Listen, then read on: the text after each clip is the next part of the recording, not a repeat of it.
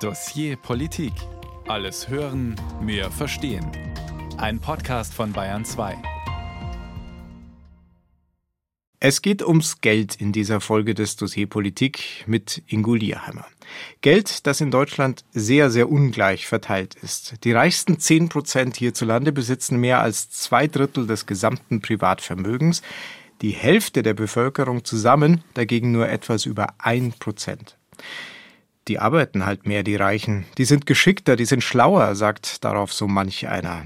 Ja, das trifft sicher auf den einen oder die andere zu, erklärt aber zum Beispiel nicht allein, wie das Gesamtvermögen der fünf reichsten Deutschen um fast 75 Prozent wachsen konnte auf rund 155 Milliarden Euro.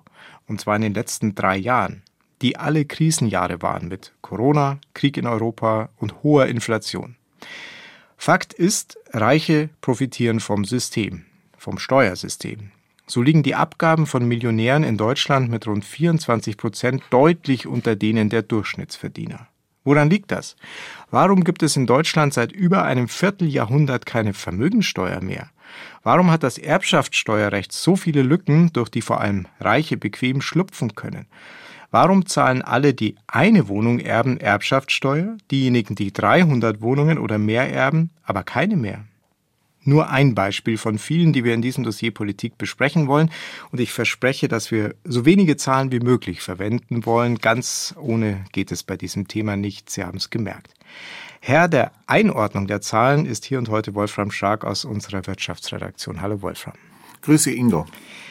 Die Bibel um mal ganz grundsätzlich anzufangen, fordert alle Gläubigen auf, gebt, dann wird euch gegeben werden. Gilt für die Steuergesetzgebung eine andere Voraussetzung nach dem Motto, wer viel hat, dem wird gegeben? Ja, das kann man sagen. Und zwar deswegen, weil natürlich große Vermögen schon mal höhere Renditen erzielen. Und wenn ich höhere Renditen erziele, dann kann ich natürlich auch wieder investieren. Und bei großen Vermögen lohnt es sich dann darüber hinaus, über Gestaltungen nachzudenken, mit Hilfe derer man dann wiederum Steuern reduzieren kann. Dahinter steckt ja neudeutsch gesagt eine ganze Industrie, nämlich äh, Steuerberaterkanzleien, Wirtschaftsprüfer, es gibt Rechtsanwälte, es gibt Organisatoren von Family Offices und so weiter. Da hat sich ja ein ganzer Kreis um wirklich sehr reiche Vermögen und sehr reiche Menschen entwickelt. Und äh, wer natürlich nur Einkünfte aus abhängiger Beschäftigung hat, also wer eben ganz normal in Lohn und Brot ist, der hat auch wenig Spielräume. Da gibt es dann vielleicht Werbungskosten oder es gibt steuerfreie Vorsorgemöglichkeiten. Wer aber dann darüber die Steuer hinaus wird auch noch direkt abgeführt. Geht dann noch genau abgeführt werden und darüber hinaus, wenn ich natürlich dann Einkünfte aus selbstständiger Tätigkeit habe, aus Vermietung und Verpachtung oder natürlich aus auch aus Kapital, dann sieht es schon ganz anders aus. Also das jetzt mit Blick auf die Steuer, äh, mit Blick auf das private Vermögen in Deutschland hat die Organisation Oxfam gerade zum Weltwirtschaftsforum in Davos eine Studie vorgelegt, wonach in Deutschland dieses private Vermögen im Vergleich zu anderen EU- und OECD-Ländern so ungleich verteilt ist wie in kaum einem anderen Land. Das heißt, Reiche werden vom System begünstigt. Warum leistet sich Deutschland das? Also wir haben zunächst mal andere Zeiten gehabt. Und zwar, es gab zum Beispiel noch in den 90er Jahren Steuersätze von tesorierten, also einbehaltenen Gewinnen. Die lagen bei 57 Prozent plus Vermögensteuer. Das war 1996 und 2022 lagen die bei genau 15 Prozent. Bei ausgeschütteten Gewinnen ging es von 64 auf 48 Prozent zurück. Hintergrund sind zwei Dinge. Zunächst mal gab es damals diese immer stärker werdende Globalisierung. Da hatte man Angst vor dem Absacken Deutschlands. Es war auch der Trend zu Deregulierung und Ende von hohen Steuern in Verbindung mit dem, dass 1997 Roman Herzog als Bundespräsident damals äh, sagte, dass es einen Ruck geben müsse, der durch Deutschland geht. Wir müssen Abschied nehmen von liebgewordenen Besitzständen, sagte der Bundespräsident damals. Und nach 15 Jahren Helmut Kohl-Regierung war die Zeit wohl offensichtlich reif für irgendwie neue Ideen. Darüber hinaus sind damals erste Gründergenerationen nach dem Krieg in Ruhestand gegangen oder gestorben und dementsprechend war viel Vermögen plötzlich frei und das musste ja irgendwie weiter investiert werden. Das wurde aber stark besteuert und dann hat man durch eine Lobbyarbeit und durch viel Organisation, auch neue Stiftungen, zum Beispiel die mhm. Stiftung Familienunternehmen hat sich damals gegründet. Und das hat dazu geführt, dass wir an den Punkt kommen, wo wir heute sind. Und darum haben sich viele Mythen auch entwickelt, so nach dem Motto, wenn ihr uns das wegnehmt, dann sind alle Arbeitsplätze weg, denn wir sind ja das Land des Mittelstandes, der Familienunternehmen. Mhm. Und wenn die, das, die Stiftung Familienunternehmen es schon schafft, Mittelstand und Familienunternehmen in einem Wort äh, quasi gleichbedeutend zu sehen, dann wissen wir, warum wir uns das leisten wollen. An welchem Punkt sind wir denn dann gerade mit Blick auf die Gerechtigkeit? Naja, großes Wort, die Gerechtigkeit. Aber es ist tatsächlich so, Politik geht stärker auf die Interessen der Vermögenden ein. Und ähm, die soziale Ungerechtigkeit wird immer wieder gefühlt, auch dargestellt. Die Mehrheit der Deutschen fordert, dass gegen Ungleichheiten vorgegangen wird die, die wollen eine stärkere Besteuerung von Vermögen. Sie sind auch gegen sogenannten Überkonsum. Also das sind dann, ich leiste mir alles und hm. zeige es auch. Also die Yachten, die Bilder, die Oldtimer und so weiter.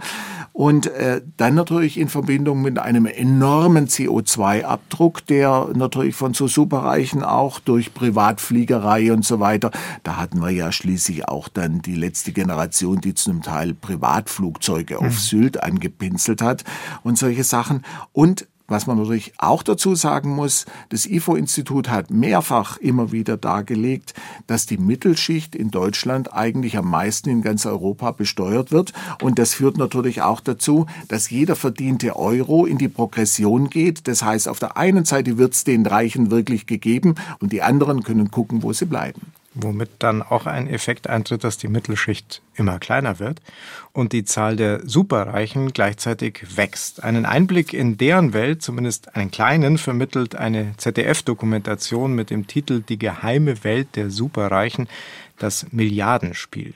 Autoren sind Jochen Breyer und Julia Friedrichs und mit ihr bin ich jetzt verbunden. Hallo, Frau Friedrichs. Hallo. Sie haben mit einigen Hochvermögenden, um es mal so auszudrücken, sprechen können für den Film. Sie begleiten können in Ihrem Alltag. War es denn eigentlich schwer, diese für das Projekt zu gewinnen? Ja, extrem schwer. Menschen mit richtig, richtig viel Geld und großes Vermögen fängt da im hohen zweistelligen oder dreistelligen Millionenbetrag an. Wir wollten aber auch dezidiert mit einigen der 237 deutschen Milliardenvermögen sprechen. Die reden sehr, sehr ungern offen über ihr Geld. Wir sind nicht so zeigefreudig wie, wie andere Länder aus den USA, kennt man das, dass da ähm, reiche Menschen gerne vorzeigen, was sie haben. Bei uns ähm, ist es anders. Das heißt, wir haben wirklich über Monate Anfragen geschrieben, persönliche Briefe geschrieben und eine Absage nach der anderen kassiert und waren dann aber umso dankbarer, dass sich Menschen gefunden haben, die offen über ihr sehr großes Vermögen reden wollten. Über Geld spricht man in Deutschland nicht, heißt es nee. auch immer. Unter anderem sprechen Sie aber im Film mit Rainer Zietelmann. Der war mal Journalist, ist erfolgreicher Buchautor, Immobilieninvestor, selbst superreich. Und der hat auch über die Psychologie der Superreichen geschrieben. Und im Film hat er Folgendes über Hochvermögende gesagt. Ich habe geschrieben, es ist eine Minderheit, die mit Vorurteilen und Stereotypen konfrontiert ist. Ja? Weniger so im täglichen Erleben, sondern in den Medien ja? oder auch in der Politik, dass immer irgendwie eine Stimmung gemacht wird gegen Reiche. Ja? Ich sage Ihnen jetzt, in meinem Bekanntenkreis sind überwiegend Unternehmer und ich kenne fast keinen, der nicht über Auswandern nachdenkt und zwar ernsthaft nachdenkt. Das werden jetzt viele nicht tun, aus unterschiedlichen Gründen. Also da beklagt er schon ein bisschen die verfolgten Superreichen. Was haben Sie denn, Frau Friedrichs, für einen Eindruck bekommen von Ihren Protagonisten? Wie würden Sie deren Haltung zur Gesellschaft beschreiben? Ja, es gibt genauso wenig die Reiche, wie es die Armen gibt. Ich glaube, es wäre vermessen ähm, zu sagen, dass da eine ganze Gruppe von Menschen eine bestimmte Charaktereigenschaft hat. Und Sie ähm, konnten ja auch nur mit ein paar wenigen sprechen. Genau, also für den Film, wir haben im Hintergrund natürlich mit sehr, sehr, sehr viel mehr Menschen gesprochen ähm, und vor allem eben auch alle Daten uns angeguckt, die es dazu gibt. Und da gibt es schon ein paar Dinge, die man über die Reichen sagen kann. Die sind in Deutschland in der Regel immer noch männlich, die sind älter und die haben ihr Vermögen, das ist ein neuer Trend, zu einem großen Teil in der Regel ererbt und nicht mehr selbst erarbeitet. Und was wir eben in den Gesprächen gemerkt haben, ist, dass sie ganz unterschiedlich mit dieser Frage umgehen, ist das denn gerecht? Bei einigen hatten wir den Eindruck, sie haben sich diese Frage bislang selten gestellt. Also zum Beispiel Hans-Peter Wild, äh, mit dem wir gesprochen haben, der Inhaber von Capri-Sonne, was glaube ich jeder kennt, der hat eben auf die Frage, ob es denn gerecht sei, dass er drei Milliarden habe und andere so viel weniger gesagt, na, was soll diese Frage? Der Jeff Bezos, der hätte doch noch viel, viel mehr. Man könnte eben auch fragen, warum das denn so sei, dass der so viel, so viel mehr habe. Andere stellen sich diese Frage durchaus. Thomas Bjer, mit dem wir gesprochen haben, der sehr, sehr viele Immobilien besitzt. Äh, man hat das Gefühl, ganze Blöcke am Berliner Kudamm ähm, gehören ihm.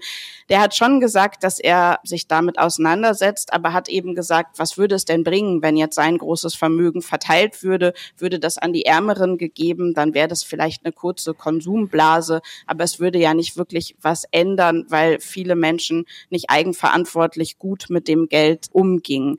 Ja, das sind Positionen, ich finde es sehr wertvoll, dass die vermögenden Menschen ähm, das äußern, aber das sind natürlich auch Positionen, die, glaube ich, Menschen, die auch hart für ihr Lebensunterhalt arbeiten und eben kein Vermögen aufbauen, die die dann doch manchmal irritieren können. Und die sie es gar nicht aussuchen können. Der Film hat viele kleine Höhepunkte zu finden, übrigens in der ZDF-Mediathek. Meine Lieblingsstelle ist, als der von Ihnen gerade genannte Milliardär Hans-Peter Wild in seinem Privatflieger konfrontiert wird von Ihnen mit der Frage, ob er das elitäre Fliegen in irgendeiner Form problematisch findet und dann antwortet, ja, hätten wir mit dem Rad fahren sollen. Aber ganz sicher ist der Höhepunkt eine Veranstaltung einer Wirtschaftskanzlei zu Steuerthemen. Und bei diesem Termin, muss man erklären, tritt eine leitende Mitarbeiterin aus dem Bundesfinanzministerium auf, die ihr vermögendes Publikum vor dem Wegfall einer Steuervergünstigung warnt. Gleichzeitig dann aber die Zuhörerinnen und Zuhörer beruhigt, und das hören wir uns an. Diese Szene haben sie im Film nachgesprochen. Sehe ich hier betretene Gesichter? Die Ministerialrätin beruhigt. Das Problem wird sich lösen lassen. Wir haben ja Werkzeugkästen. Jedenfalls habe ich eine ganze Menge. Da bin ich mir hundertprozentig sicher, dass Sie insofern ruhig schlafen können. Es kann ja nicht sein, dass plötzlich am 1.1. die Einnahmen sprudeln. Ich sehe alle Finanzminister mit Talerchen in den Augen, wie Dagobert Duck. Das kann nicht sein. Da können Sie Ihre Mandanten beruhigen. Eine Ministerialrätin, die hochvermögenden Steuerspartipps gibt. Die politischen Reaktionen waren empört. Frau Friedrichs, hat der Auftritt denn für die Mitarbeiterin Folgen gehabt? Wissen Sie das? Es wird innerhalb des Ministeriums geprüft. Es soll ein Disziplinarverfahren eingeleitet worden sein. Das Ministerium äußert sich wie die ganze Recherche über zu diesem konkreten Fall nicht. Es ist aber, was ich sehr gut finde, ähm, anhand dieses Falls eben eine Debatte begonnen worden. Äh, wie ist es denn generell mit Nebentätigkeiten von Beamten? Uns hat sehr überrascht, dass Beamte das dürfen. Das heißt, dass sie gegen Geld, wir wissen nicht, ob und wie viel für diesen Auftritt gezahlt wurde, aber es gibt Auftritte, für die gezahlt wird, dass sie also gegen Geld bei denen sprechen können, die von ihren Entscheidungen betroffen sein werden. Bei Politikern, bei Abgeordneten hat man darum eine sehr, sehr lange Diskussion geführt. Bei Beamten gab es die nicht. Und was inzwischen ähm, klar ist, ist, dass genau dieses Referat, also die zuständige Beamtin war ähm, Leiterin des Referats für Erbschafts- und Vermögensteuern, das heißt für Steuern, die sehr Vermögende sehr besonders betreffen. Dieses Referat ist das mit den meisten Nebenverdiensten im, im Finanzministerium. Und ich weiß gar nicht, ob die Frau dort Steuertipps gegeben hat. Ich denke eher nicht, aber sie war eben zu haben, zu greifen für die Berater. Dieser Kongress hat 1400 Euro pro Tag gekostet, die Teilnahme. Das heißt, es war ein höchst exklusiver Kreis. Und da kommt eben jemand aus dem Finanzministerium. Es ist ein direkter Kanal in die Verwaltung und der steht eben nicht jedem offen, der steht nicht Ihnen offen, der steht nicht mir offen, sondern der steht den Beratern der Vermögenden offen, die die Entscheidungen eben dann diskutieren können und die Informationen hm. aus allererster Hand bekommen. Und das finde ich schon sehr, sehr problematisch. Sie haben recht, Spartipps war vielleicht überzogen formuliert von mir aber wir haben deutlich gehört, dass sie ihr Publikum beruhigen wollte, dass es nicht so schlimm kommen wird, wie es vielleicht klingt. Vielen Dank, Julia Friedrichs, Autorin des ZDF-Films Das Milliardenspiel, die geheime Welt der Superreichen zu finden in der ZDF-Mediathek. Dankeschön. Sehr gerne. Tschüss. Wir haben gerade von Steuervermeidungsmodellen gehört, die diejenigen, die sehr viel besitzen, wesentlich intensiver nutzen können als andere und damit anteilsmäßig natürlich weniger Steuern zahlen als Durchschnittsverdiener. Wie ist das eigentlich bei der Erbschaftssteuer, haben wir uns gefragt, die regelmäßig in der Steuerdiskussion auftaucht, weil viele sie aus ganz unterschiedlichen Gründen als ungerecht empfinden. Womit Sie wohl recht haben, bestätigt im folgenden Beitrag von Felix Linke, einer der renommiertesten Ökonomen Deutschlands. Die Erbschaftssteuer in Deutschland halte ich für hochgradig unfair. Wir haben tatsächlich in der Erbschaftssteuer im Moment Situationen, in der Menschen, die sehr hohe Vermögen erben, beispielsweise Betriebsvermögen, wenig oder keine Erbschaftssteuer zahlen und Menschen, die wenig erben, zum Beispiel ein Bankkonto erben, die zahlen sehr viel Erbschaftssteuer. Clemens Fuß, der Chef des Münchner IFO-Instituts für Wirtschaftsforschung, ist nicht der einzige Ökonom, der eine Gerechtigkeitslücke sieht, vor allem bei Superreichen. Im Grunde hält Fuß das aber nicht für eine ökonomische, sondern für eine politische Frage. Im Alltag geht es häufig um Omas kleines Häuschen aus dem Familienbesitz, das als Grundstück einen hohen Wert haben kann und für das sich Bayerns Ministerpräsident Markus Söder im Wahlkampf immer wieder stark macht. Die Erbschaftssteuer aufs Elternhaus, die muss endlich weg, meine Damen und Herren, liebe Freundinnen und Freunde. Die CSU sieht sogar einen Teil der bayerischen Heimat bedroht, falls Erben notgedrungen verkaufen müssen, weil sie ihre Erbschaftssteuer fürs Elternhaus sonst nicht aufbringen. In Städten wie München sind die Immobilienpreise nämlich so stark gestiegen, dass die Erbschaftssteuer oft nur dann bezahlt werden kann, wenn das Haus auch entsprechend teuer verkauft wird. Das Finanzamt geht bei der Steuer vom aktuellen hohen Verkehrswert aus. Aus diesem Grund zog die Staatsregierung vors Bundesverfassungsgericht für ein eigenes Recht auf höhere Erbschaftssteuerfreibeträge in Bayern. Diese Freibeträge sind bisher bundesweit gleich und seit 2008 unverändert, obwohl die Immobilienpreise inzwischen stark gestiegen sind. Andere Bundesländer halten die Freibeträge immer noch für ausreichend. Die liegen zum Beispiel für Kinder bei jeweils 400.000 Euro, Ehe und Lebenspartner haben sogar 500.000 Euro. Während IFO-Chef Hust sich mit konkreten Forderungen nach einer Reform der Erbschaftssteuer zurückhält, sprechen sich andere Ökonomen durchaus für eine Besteuerung auch von Betriebsvermögen aus.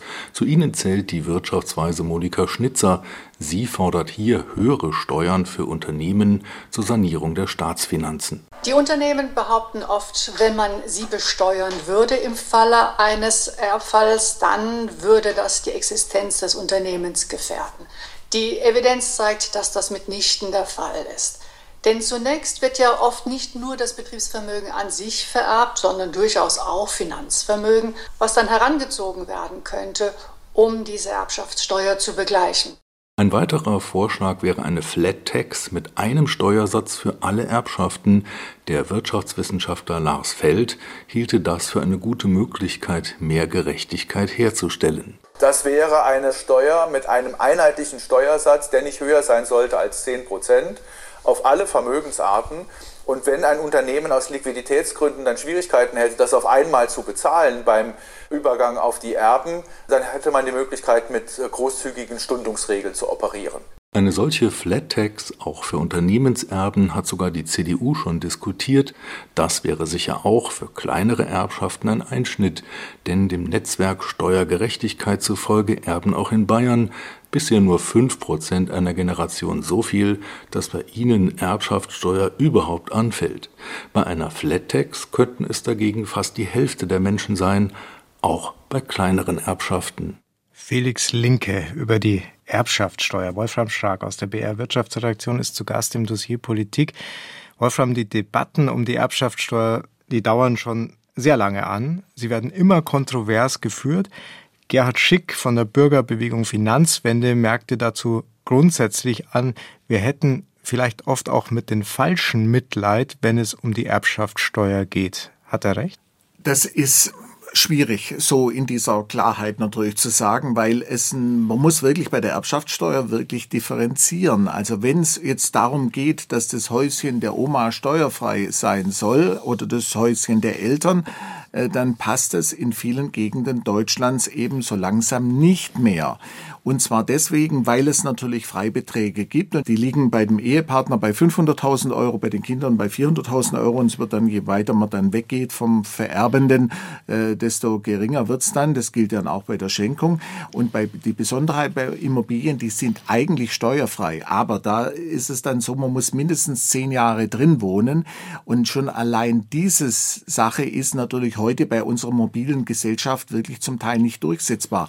Und wenn der auszieht, dann wird die Steuer äh, dann wieder fällig. Also das ist ein Problem. Und die Immobilienpreise steigen auch, gerade in Bayern, weshalb Bayern vor dem Bundesverfassungsgericht ja auch klagt mit dem Argument, dass das Haus nicht verkauft werden muss, um am Schluss die Erbschaftssteuer zu zahlen. Da sagen aber Kritiker auch, zum Beispiel das Netzwerk für Steuergerechtigkeit, dass das gar nicht viele Leute betrifft. Innerhalb einer Generation nur fünf Prozent der Menschen in Bayern. Felix Linke hat es im Beitrag auch gerade angesprochen.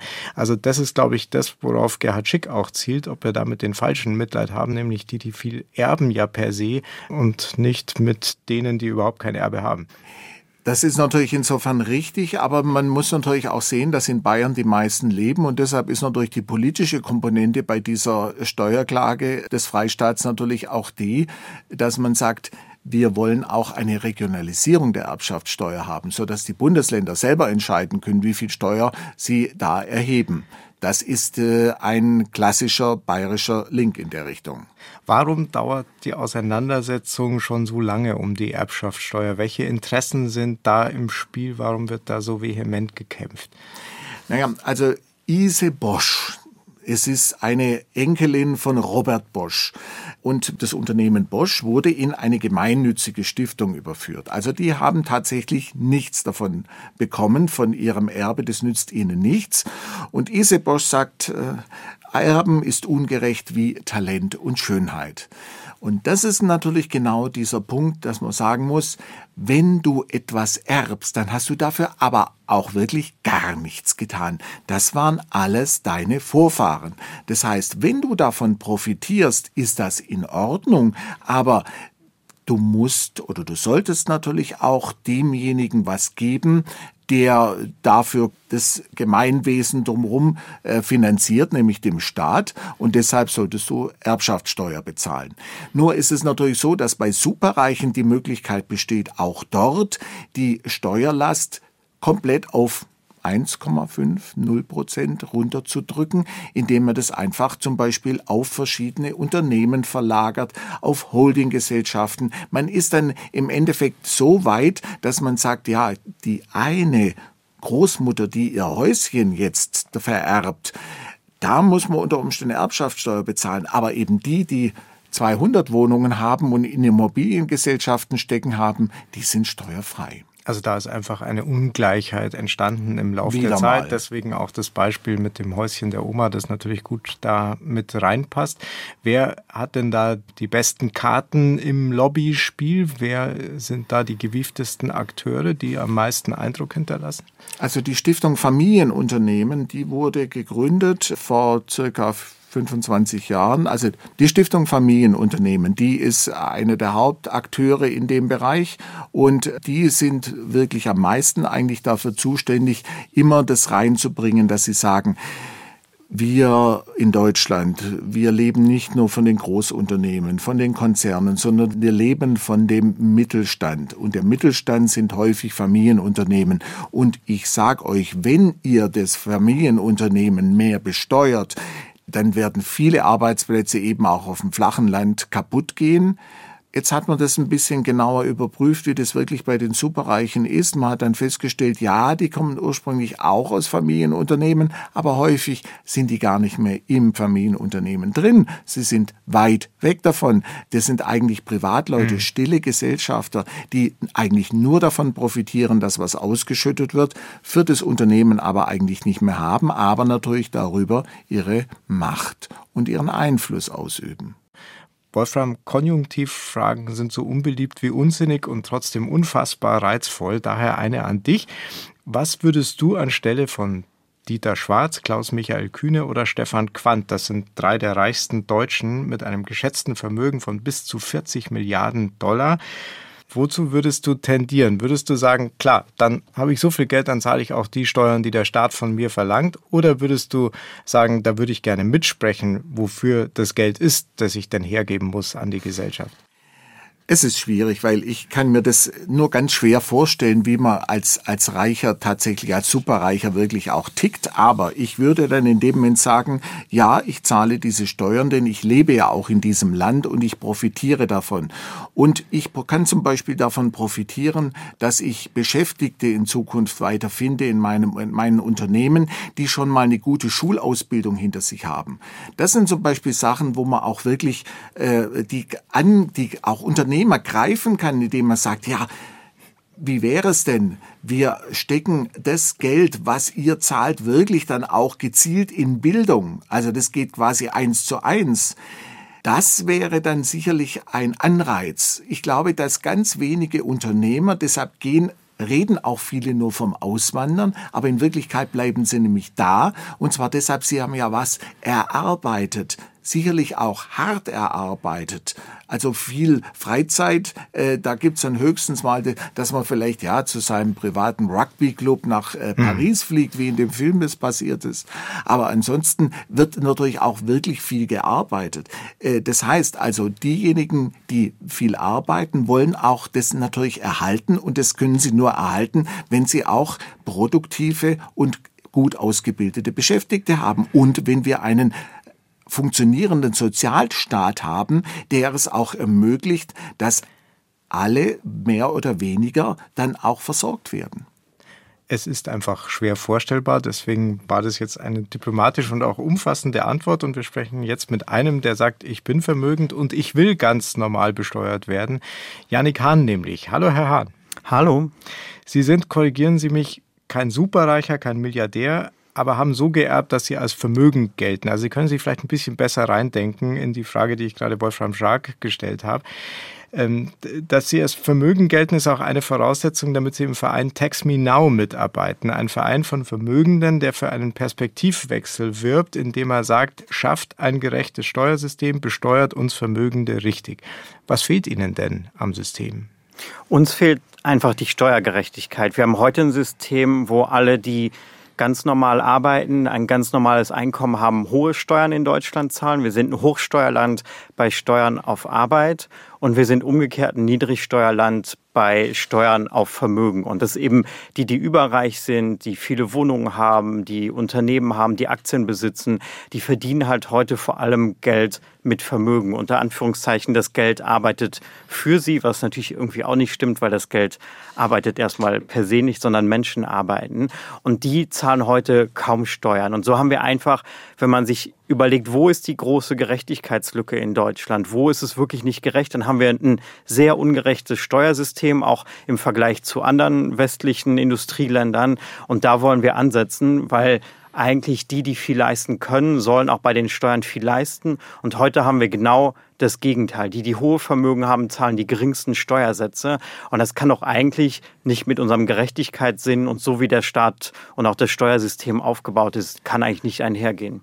Das klingt für mich überzeugend. Was erleben Sie aber, wenn Sie mit anderen Vermögenden sprechen? Was sagen die Ihnen? Die Reaktionen sind immer sehr unterschiedlich. Es gibt schon auch, glaube ich, eine wachsende Verständnis dafür, dass es so wie es jetzt ist nicht weitergehen kann. Man sieht ja auch irgendwie, dass der Staat Geld braucht, dass wir eine Infrastruktur brauchen, die funktioniert, eine Bildung, die irgendwie noch funktionsfähig ist. Und davon profitieren am Ende auch alle. Und gerade die, die Unternehmen haben, die auf ein Land angewiesen sind, wo man auch noch wirtschaftlich tätig sein kann.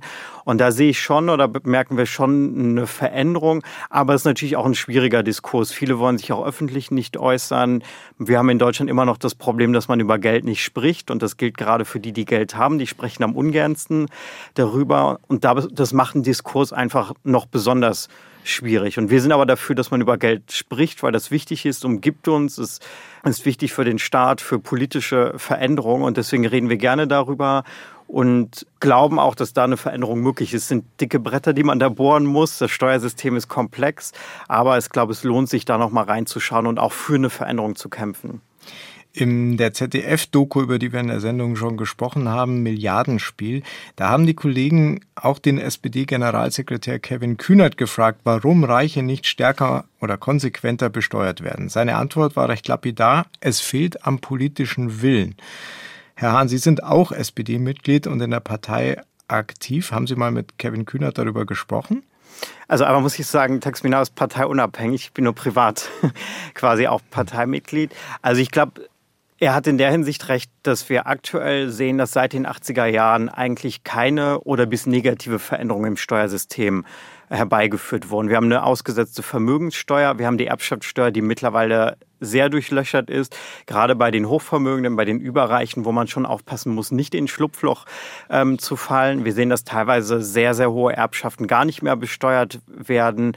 Und wir haben äh, sozusagen Steuern auf Dividenden, die pauschal mit 25 Prozent besteuert werden. Und wir sehen einfach, dass der Steuersatz der Überreichen immer weiter runtergeht und dass bislang noch keine Bundesregierung, aber auch in anderen Ländern willens war, irgendwas daran zu ändern. Und das ist so ein bisschen ehrlicherweise bedrückend, weil ganz viele Leute profitieren würden.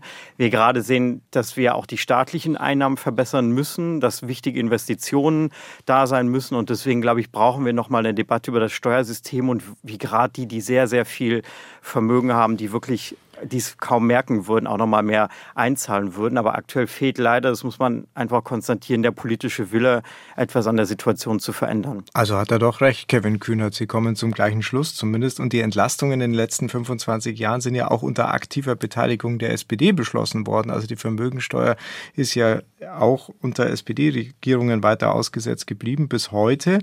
Können Sie sich eine politische Konstellation vorstellen, unter der das leichter wird, also wenn die SPD schon nicht mehr vehement dafür eintritt? Ich glaube nicht, dass das ehrlicherweise an, an Parteien einzeln irgendwie hängt. Man könnte dann auch irgendwie andere noch nennen, so wo es Probleme gibt, aber wir sehen das in allen Ländern. Wenn man sich das mal international anschaut, gibt es auch die ähnlichen Bewegungen in den letzten 30 Jahren in den Ländern und es gibt auch bisher noch kein Land, was einen Turnaround irgendwie geschafft hat. Deswegen glaube ich, ist das Problem ein bisschen breiter, als jetzt auf einzelne Parteien zu schauen. Wir brauchen erstmal glaube ich, wirklich eine gesellschaftlich, medial-politische Debatte darüber. Haben wir eigentlich noch ein faires Steuersystem? Und wenn wir zum Entschluss kommen, dass es nicht der Fall ist, wie können wir das denn ändern? Wie kann das denn fair aussehen? Zum Beispiel bei der Erbschaftssteuer ist, glaube ich, vielen nicht bewusst, dass die mittleren Erbschaften oft Erbschaftssteuer zahlen, die hohen Erbschaften aber keine Erbschaftssteuer mehr zahlen. Und da einfach mal die Frage auch zu stellen, ist das irgendwie gerecht oder wollen wir was vielleicht daran ändern? Und wir haben jetzt einen Fall vom Bundesverfassungsgericht, wo sich einer durchgeklagt hat, ähm, weil er gesagt hat, er hat Erbschaftssteuer gezahlt und die Hochvermögenden müssen das nicht zahlen. Und das wird jetzt irgendwann dann auch die Entscheidung kommen und vielleicht, je nachdem wie die Entscheidung ist, müssen wir dann auch eine politische Debatte darüber führen. Aber die ist wichtig, demokratisch und gesellschaftlich breit zu führen. Und diese gesellschaftliche Debatte wollen Sie mit dem Verein Texminau anstoßen. Herzlichen Dank, Janik Hahn, für dieses Gespräch. Dankeschön. Vielen Dank. Wolfram Schark aus der BR Wirtschaftsredaktion hat neben mir im Studio das Gespräch verfolgt. Das sind ja viele interessante Ideen und spannende Ansätze. Das Vermögende sagen, Mensch, ihr müsst uns mal richtig besteuern. Es ist ein hohes Maß an gesellschaftlicher Verantwortung. Wie schätzt du denn den politischen Willen ein, über den wir gerade gehört haben? Es mangelt extrem daran, den ein oder anderen Vorschlag einfach umzusetzen, um das System gerechter zu machen. Der politische Wille ist gering, einfach zum einen, weil es die starke Lobbyarbeit derjenigen gibt, die einfach sehr reich sind. Also man hat eben festgestellt, dass in dieser Stiftung Familienunternehmen vor allem auch die Superreichen mit drin sind und die auch mitfinanzieren, logischerweise. Zum Zweiten ist es dies, dass es eben diese Industrie drumherum gibt. Also es gibt diese Rechtsanwaltskanzleien, Wirtschaftsprüfungsgesellschaften, die eben viel Geld damit auch verdienen. Dann alle die, die um diese Superreichen herum quasi ihre eigenen Biotope errichtet haben, von denen sie profitieren. Das sind alles Dinge, die dagegen sprechen, dass sich da was verändern wird. Und vor allem ist es natürlich auch schon eine grundsätzlich politische Frage, die einfach nicht gestellt wird. Wie machen wir es mit den Superreichen in Zukunft? Es ist immer leicht, im Mittelbau, in der Mittelschicht zu arbeiten und hier dort die Steuern mal ein bisschen zu erhöhen oder die Mehrwertsteuer. Da kann man viel drüber diskutieren, aber viel geschehen ist da einfach nicht. Aber dieser Aufschrei gegenüber diesen Superreichen, das liegt auch an diesem einen Mythos, der einfach heißt, diese Superreichen sind ja auch für viele Arbeitsplätze mhm. verantwortlich. Und wenn die dann weg sind, wenn die alle ins Ausland gehen, dann haben wir doch wirklich die richtig große Arbeitslosigkeit eben auch auf dem Land. Und das ist etwas, wo man wirklich nicht bestätigt bekommt, aber das, der Mythos hält sich. Und entsprechend ist es dann auch ein Mythos, wenn Finanzminister Christian Lindner von der FDP auf der Ministeriumsseite betont, Deutschland könne sich eine Vermögensteuer nicht leisten. Das ist einfach eine Behauptung. Er begründet sie damit, weil es die Mittelständler treffen würde und Investitionen abwürgen. Also das ist dann. Genau, da hat die Lobbyarbeit volle Wirkung erzielt. Weil es nämlich so ist, dass viele eben nicht ins Ausland gehen, da gibt es dann ganz seltsame Besteuerungsmöglichkeiten, nämlich wenn man ins Ausland geht. Es wäre dann so, wie wenn man das Unternehmen verkauft. Da gibt es die sogenannte Entstrickungssteuer. Äh, und schon allein deswegen, dass wir uns mit diesem Wort noch nie groß mhm. beschäftigt hatten, merkt man eigentlich schon daran, dass das nicht sehr relevant sein kann. Ein Reflex natürlich. Was ist die Entstrickungssteuer? Die Entstrickungssteuer ist die, dass man stille Reserven aufdeckt, sobald man eben ein Unternehmen ins Ausland äh, verlagert. Und das sind Dinge natürlich, die, wo wir tatsächlich, also kommt selten vor. Sodass das nicht so einfach möglich ist. Das ist der Gedanke dann dahinter. Genau, denn wer ins Ausland geht, der macht es aus anderen Gründen vor allem. Der macht es, weil er näher an den Märkten sein will oder weil er nicht genug Arbeitsplätze hier oder nicht genug Beschäftigte bekommen kann. Wer hat, dem wird gegeben. Mit dieser Feststellung sind wir in diese Sendung gestartet und wollen jetzt eine Idee vorstellen, wie sich das vielleicht ändern lässt, so dass auch Menschen ohne Vermögen gute Startchancen haben. Die Antwort heißt Grunderbe. Das Privatvermögen ist in Deutschland extrem ungleich verteilt. Rund die Hälfte der Bundesbürger besitzt zusammen etwas über ein Prozent aller Vermögen. Die reichsten etwa acht Millionen Deutsche dagegen 67 Prozent. Was natürlich auch zu ungleichen Startbedingungen ins Leben führt.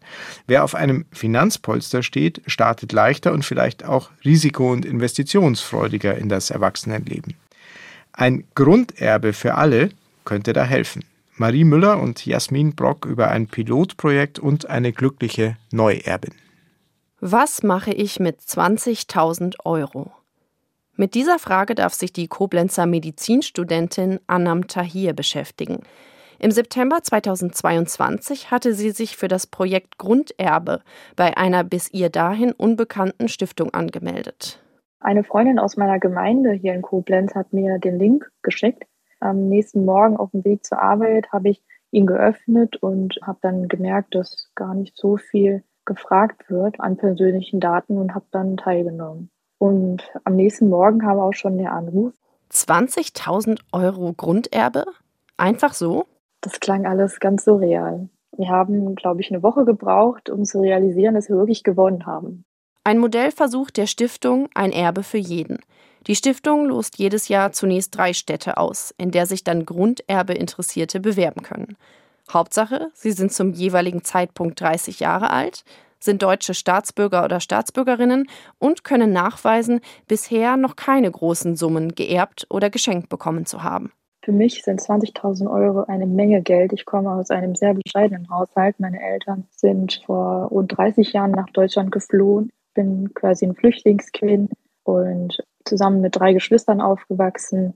Viele Dinge konnte ich mir in meiner Kindheit gar nicht erfüllen. Habe deshalb gelernt, sehr vorsichtig auch mit Geld umzugehen. Ziel der Stiftung Ein Erbe für jeden ist es, die Startchancen junger Erwachsener anzugleichen. Es sei ungerecht, dass bestimmte Möglichkeiten nur einem kleinen, finanzstarken Teil der Bevölkerung zustehen, so Stiftungsgründer Sebastian Prüm. Wir sind eben für einen moderaten Eingriff der die Chancengleichheit und die Verteilung des Kapitals verbessert, angleicht, aber eben keinen Umsturz und auch keine regelmäßige Zahlung, die Menschen vielleicht eher nicht motiviert, selber aktiv zu werden. Die 20.000 Euro bekommen die Erben nicht sofort. Sie werden zunächst nach Absprache mit der Stiftung drei Jahre angelegt. Bei dieser Karenzzeit von den drei Jahren geht es darum, dass sich derjenige daran gewöhnen kann, etwas zu besitzen. An sich eine sehr gute Idee. Findet Anam Tahir. Damit ich mir auch Gedanken machen kann, was für mich und für meine Familie am besten ist. So haben wir auch viel nachgedacht, viel geredet. Was wird uns mit dieser Summe am besten tun? Danach können Grunderben wie Anam Tahir komplett selbst entscheiden, was sie tun wollen. Das Geld kommt von Privatpersonen, beispielsweise auch vom Softwareentwickler Prüm, der gleichzeitig Stiftungsratsvorsitzender ist. Er hat selbst 20.000 Euro Startkapital von seinen Eltern bekommen. Der Effekt dieses Geldes geht für ihn über die Frage, wofür man es ausgibt, hinaus. Es ändert einfach, dass man auch gegenüber einem Arbeitgeber oder so einfach souveräner auftreten kann, weil man weiß, ich habe hier einfach ein bisschen Sicherheit im Hintergrund. Seine Stiftung will zu den Effekten eines Grunderbes forschen und sammelt Daten, interviewt die gekürten Grunderben zum Beispiel regelmäßig. Was passiert, wie sind die Auswirkungen und das stellen wir dann einfach zur Verfügung. Was dann die Politik oder die Gesellschaft daraus macht, liegt nicht in unserer Hand. Denn auch in der Politik wird seit einigen Jahren über ein Grunderbe für alle diskutiert. Nach Vorstellung der Jusos sollen 60.000 Euro pro jungem Erwachsenen ausgezahlt werden. Linken-Chef Schirdewan fordert 50.000 Euro. Für die Union hat der Ex-CDU-Generalsekretär Schaja 10.000 Euro Startkapital vorgeschlagen. Die FDP ist dagegen. Das Deutsche Institut für Wirtschaftsforschung empfiehlt 20.000 Euro, finanziert durch Abgaben aus Vermögens- und Erbschaftssteuer. 20.000 Euro, also die Summe, die auch von der Stiftung ein Erbe für jeden ausgezahlt wird. Und wie die Stiftung rät auch das Forschungsinstitut zum Anlegen. Anam Tahirs Geld liegt im Moment in einem Bausparvertrag. Bald ist sie mit dem Medizinstudium fertig. Tahir hat die Vision, mit ihrem Mann und ihrem Kind irgendwann in eine eigene Immobilie zu ziehen. Aber auch jetzt hat sich ihr Leben schon verändert, sagt sie. Mit gestiegenem Sicherheitsgefühl spart sie weniger. Wir haben Dinge unternommen, die wir vorher gar nicht für möglich gehalten hätten. Zum Beispiel einen schönen Urlaub oder dass man dem Kind auch mal was gönnt an Spielsachen, die man sich sonst nicht gekauft hätte. Worauf ich auch sehr viel Wert jetzt gelegt habe, ist Spenden an wohltätige Organisationen, auch um einfach einen Teil davon auch wieder zurückzugeben, weil ich so glücklich bin, so etwas gewonnen zu haben. Sagt die unverhoffte Erbin Anam Tahir in diesem Beitrag von Jasmin Brock und Marie Müller. Wolfram Schark aus der BR Wirtschaftsredaktion ist weiter zu Gast im Dossier Politik. Wolfram, wir haben gerade gehört, das Grunderbe muss keine Utopie sein. Verschiedene Parteien treten dafür ein. Die FDP ist nicht dabei. Wie wertest du diesen Vorschlag, um mehr Menschen mehr Chancen für Eigeninitiativen zu bieten? Wir Deutsche sind nicht unbedingt ein Land für Eigeninitiative. Und deswegen ist es natürlich eine Möglichkeit, auch da jemanden zur Selbstfindung quasi zu animieren. Und ich finde es vor allem spannend, diesen Ansatz, zunächst mal das Geld auf ein Sperrkonto zu geben und nicht direkt gleich Barkasse. Ins und nächste dann, Autohaus. Äh, ins nächste Autohaus oder auf die äh, Malediven. Äh, nein, das, sondern dass es wirklich mal, dass man es ist ein bisschen gärt, dass man darüber nachdenkt, dass man dann auch vielleicht dran denkt, wie das in Zukunft dann sein könnte.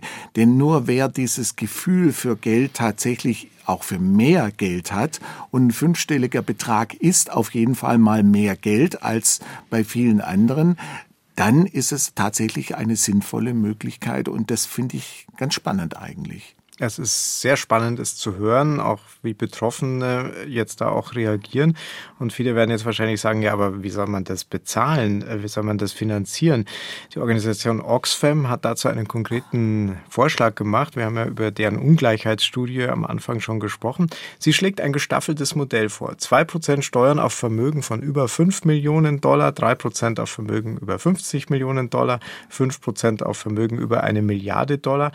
Und dadurch würden allein in Deutschland, so rechnet Oxfam vor, rund 85 Milliarden Euro im Jahr zusammenkommen, wofür nur 200.000 Menschen überhaupt eine Abgabe entrichten müssten. Klingt verlockend einfach, oder? Klingt verlockend einfach, ist aber, wenn wir jetzt die ganze anderen Teil der Sendung nochmal Revue passieren lassen, muss man dann ehrlicherweise auch sagen. Wird nicht morgen kommen. Wird nicht morgen kommen, ist politisch nicht durchsetzbar und wie auch immer, nicht? Also da, es wird zerredet werden, es wird, wenn es zumal im internationalen Bereich stattfindet, wird es überhaupt nicht funktionieren, weil natürlich ein amerikanischer Millionär noch eine, oder Milliardär noch eine ganz andere Agenda für sich persönlich hat. Ich glaube, es ist, müsste auch diejenigen, die reich sind und die sehr und superreich sind, also sozusagen die und die gut sind, die also jetzt schon investieren mhm. in weiteres, was ein voranbringt. Ich denke da zum Beispiel an so eine BMW-Erbin wie Susanne Klatten, die einfach es geschafft hat, eben nicht nur ihr Geld zusammenzuhalten, sondern zum Beispiel diese Gründerinitiative der TU in München, das Gründerzentrum TUM aus der Taufe zu heben. Das sind irgendwie ganz entscheidende Punkte, die sich auch engagieren für das Gemeinwohl. Und wenn man diesen Gemeinwohlgedanken etwas besser formuliert und dann auch den Anreiz dazu schafft und sagt, da könnt ihr auch gut dastehen, dann kommen wir nämlich weg von dem, was die, das ähm, Superreiche ja immer, denen wird es ja nicht gegönnt und die sind ja, die sind ja ganz, ganz schlimm dran und so weiter. Das könnte man damit auch verbessern. Und es gibt ja auch viele, Susanne Klatten hast du genannt, ähm, aber auch andere Reiche, Superreiche, die sich ja auch für die Gesellschaft engagieren, Geld geben für Stiftungen, oft auch im Stillen, im Verborgenen muss man ja auch dazu sagen. Trotzdem bleibt, wenn wir jetzt so langsam ans Ende der Sendung kommen und mal alles Revue passieren lassen, dass die Schere zwischen arm und reich und superreich immer weiter auseinandergeht, was ja auch letztlich bedeutet, dass der Staat auf immer mehr Geld verzichtet, wenn er die Besteuerung von Superreichen als ja nicht so dringend ansieht. Kann sich nicht nur der Finanzminister, sondern auch die Gesellschaft das denn überhaupt leisten auf Dauer? Meines Erachtens würde da langsam der Staat möglicherweise auch gegen das Grundgesetz verstoßen. Wir sind schließlich ein Sozialstaat auch und das steht im Grundgesetz drin. Und wir sind äh, im Gegensatz zu vielen anderen Ländern ist es bei uns schon ein, auch ein wichtiger Punkt. Und da geht es nicht darum, dass man ständig den Mittel, die Mittelschicht quasi ausbluten lässt. Wir haben gelernt, dass wenn wir an den Extremrändern, also ganz arm und ganz reich, wenn es dort dort immer weiter auseinanderfasert, dann gefährden wir den Zusammenhalt der Gesellschaft insgesamt. Wir diskutieren nicht umsonst im Moment über diese gespaltene Gesellschaft. Und da wäre natürlich auch eine Beruhigung bei vielen würde da sicherlich auch manches voranbringen und da sind solche Möglichkeiten der weiteren Besteuerung tatsächlich auch notwendig. Um auch dem Gleichheitsgedanken Rechnung zu tragen. Oh ja. Wolfram Schark aus der BR Wirtschaftsredaktion war zu Gast im Dossier Politik zu Reichtum in Deutschland und der extrem ungleichen Verteilung von Privatvermögen. Wolfram, vielen, vielen Dank. Gerne. Wenn Ihnen, wenn euch diese Ausgabe des Dossier Politik gefallen hat, in der ARD Audiothek gibt es viele andere Folgen, unter anderem eine zur Frage, woher das Geld für Klimaprojekte kommen kann. Eine weiter spannende Radio- und Podcast-Zeit wünscht Ingo Lierheimer.